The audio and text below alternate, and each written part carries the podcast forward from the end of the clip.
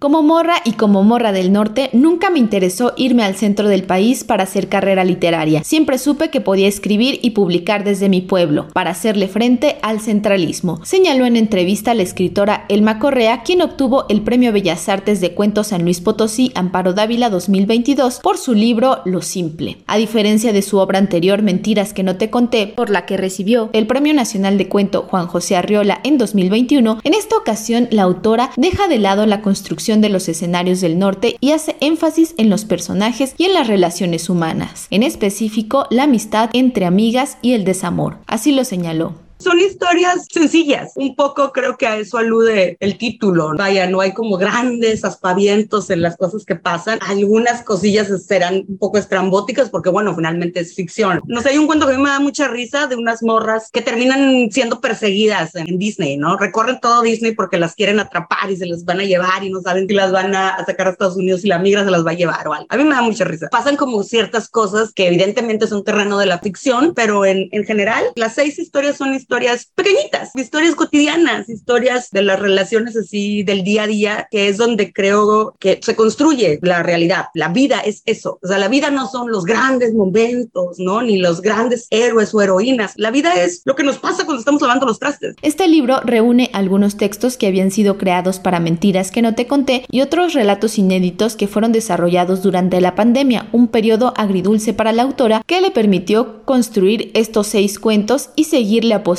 a la creación literaria, un ambiente que se complica debido a las circunstancias. Así lo manifestó. Poner sobre la mesa la cuestión de las desigualdades en este país, particularmente las desigualdades que tienen que ver con la cuestión de género. O sea, yo soy una morra de un barrio bravo, ¿no? Una morra que ha tenido que trabajar un montón, tengo que estudiar mucho porque si no, pues no accedo como a ciertos trabajos, pero si yo fuera blanca o si yo fuera hombre o fuera una mujer con dinero, pues en realidad yo hubiera escrito estos cuentos hace un montón. Me ha costado, lo he hecho y me gusta haberlo hecho sin irme al centro. Yo empecé a armar un encuentro de escritores acá en Mexicali porque, o sea, no había nada, nadie venía, no había actividad literaria. Yo quería conocer a mis pares y yo quería saber qué estaba haciendo la gente. No quería tener que ir. Y entonces, pues yo lo armé. Entonces, las morras de ciertas condiciones y en ciertos lugares geográficos, tenemos que trabajar mucho más que las morras que están en el centro, ¿no? O sea, no podemos hacerlo todo. Entonces, yo mi primer libro me tardé siete años en terminar. Asimismo, señaló que escribir cuento no es un paso para escribir novela, ya que el cuento es un género que permite mucha más interacción en la lectura. Escribir cuento no es como un paso para escribir novela. El cuento es un